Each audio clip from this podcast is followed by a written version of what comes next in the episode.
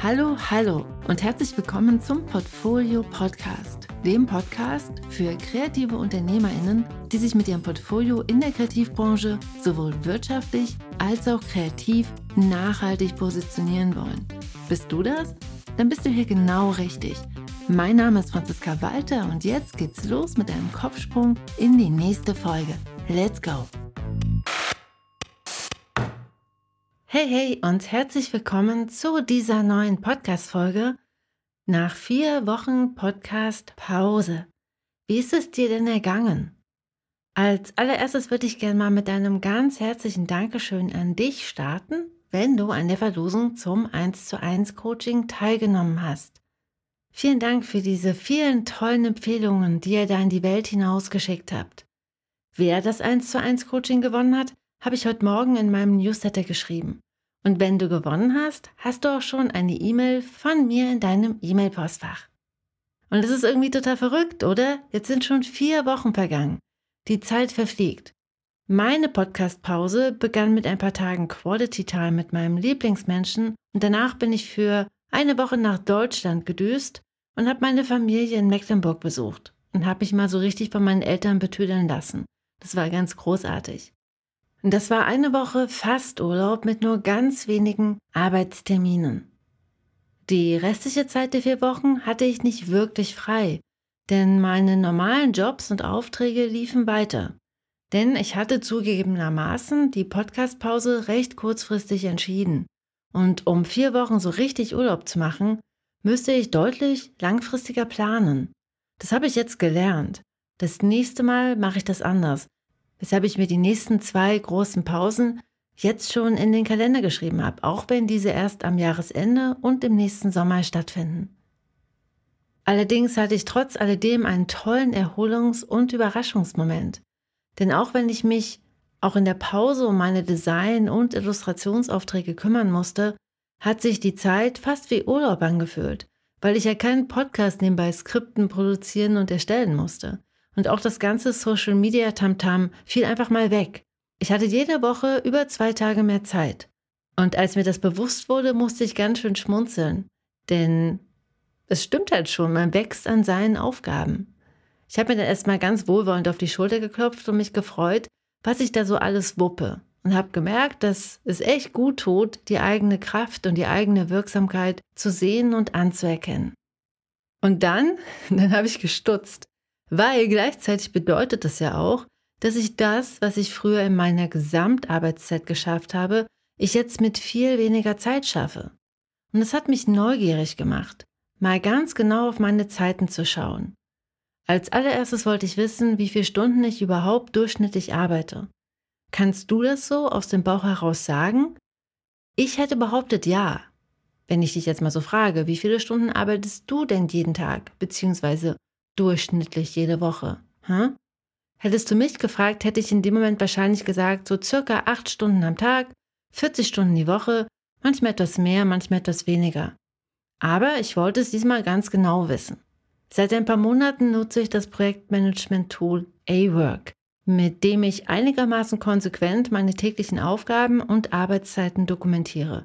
So ganz akkurat funktioniert das bei mir immer noch nicht, weil ich zugegebenermaßen öfters mal vergesse, meine Zeiten einzutragen und dann das nach ein paar Tagen nachhole und mich dann erinnere. Und in der Erinnerung stimmt das, glaube ich, nicht immer so ganz genau. Aber um einen ersten Eindruck zu bekommen, reicht die Datenlage der letzten Monate vollkommen aus. Also habe ich mal nachgeschaut und habe dabei überraschenderweise festgestellt, dass ich weniger arbeite, als ich gedacht habe. Und es hat mich total überrascht und gleichzeitig auch irgendwie nachdenklich gestimmt.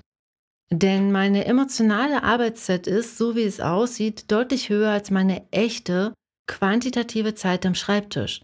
Und das bedeutet ja, dass ich weniger Stunden am Schreibtisch sitze, aber die freie Zeit gefühlt trotzdem nicht als Freizeit erlebe. Und wie toll wäre es denn, wenn es mir gelingen würde, diese freie Zeit auch als Erholung und als freie Zeit zu genießen. Außerdem wollte ich wissen, was ich in dieser Zeit dazwischen überhaupt mache, denn ich hatte wirklich keinen blassen Schimmer.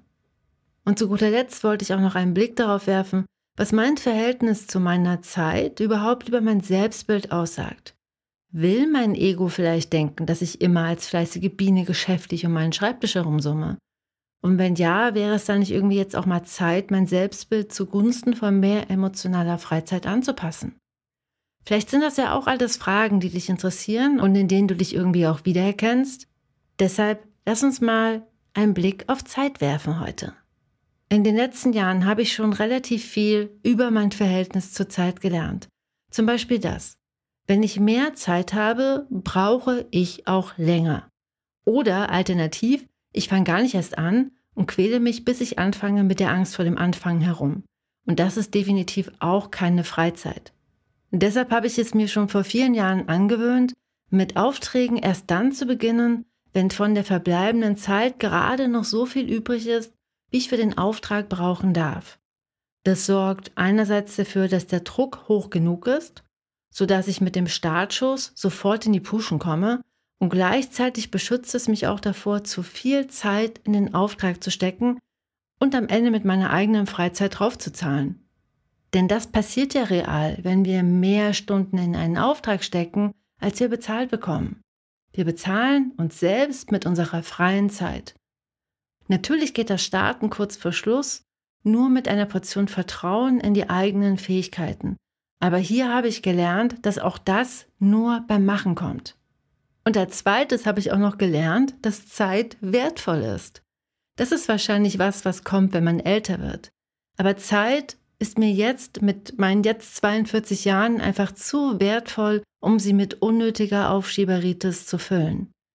In einem meiner Lieblingspodcasts, dem Podcast Betreutes Fühlen von Leon Winscheid und Atze Schröder, ging es vor kurzem auch um Zeit nämlich ganz genau darum, dass wir, wenn wir zum Beispiel 80 Jahre alt werden, knapp 4200 Wochen leben.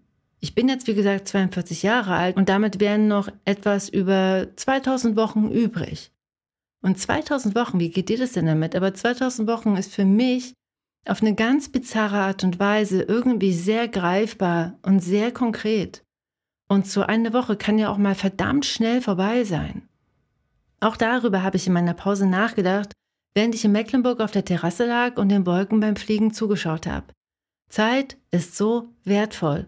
Und wie viel Zeit vertrödle ich mit Dingen, die nicht wirklich wichtig sind? Mit Instagram, mit Netflix oder mit den letzten 20 Prozent eines Projektes, die das Projekt weder besser noch mich glücklicher machen.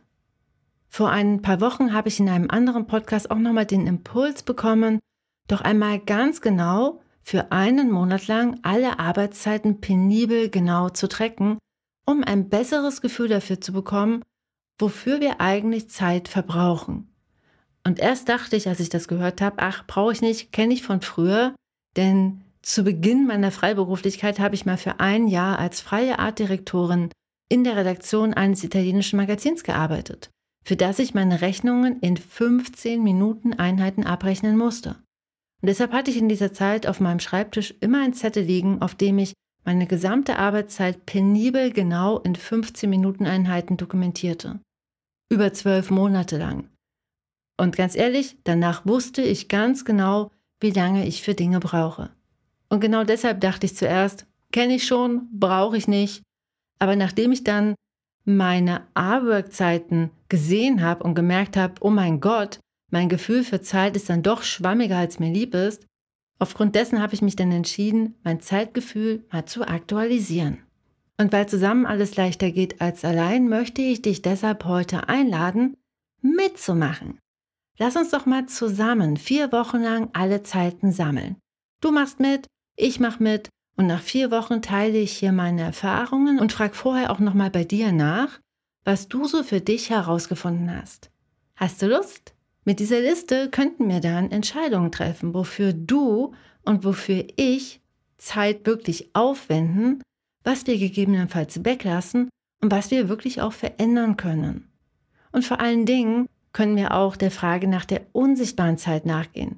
Also naja, vor allen Dingen ich. Ich habe ja gerade das Problem, dass irgendwie Zeit in meinem Tag für Dinge draufgeht, wo ich gar keine Ahnung habe, wofür.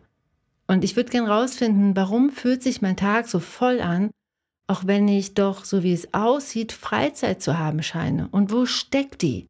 Wie kann ich sie besser fühlen, wahrnehmen und für mich zur Erholung nutzen? Und deshalb jetzt mal die Frage an dich, machst du mit? Ich habe uns mal ein Arbeitsblatt erstellt, mit dem das tägliche Dokumentieren ganz easy ist. Wenn du schon meinen Newsletter bekommst, dann findest du das PDF in deinem Postfach, denn ich habe es dir heute Morgen schon zugeschickt. Alternativ kannst du es dir auch ganz einfach auf www.diegutemappe.de slash Zeit herunterladen. Und dann dokumentieren wir für vier Wochen. Und wie gesagt, ich frage auch nochmal in meinem Newsletter in vier Wochen nach, was du herausgefunden hast für dich und mach dann dazu in naher Zukunft nochmal eine zweite Podcast-Folge. Denn, wie gesagt, Zeit ist wertvoll. Lass uns unsere Zeit ganz bewusst aktiv gestalten und nutzen. Und deshalb jetzt zum Abschluss nochmal die Frage an dich. Weißt du ganz genau, was du in der dir zur Verfügung stehenden Zeit machst? Und mit was verbringst du deine Freizeit und deine Arbeitszeit? Und welche Tipps und Tricks benutzt du, um mit der wertvollen Zeit gut umzugehen?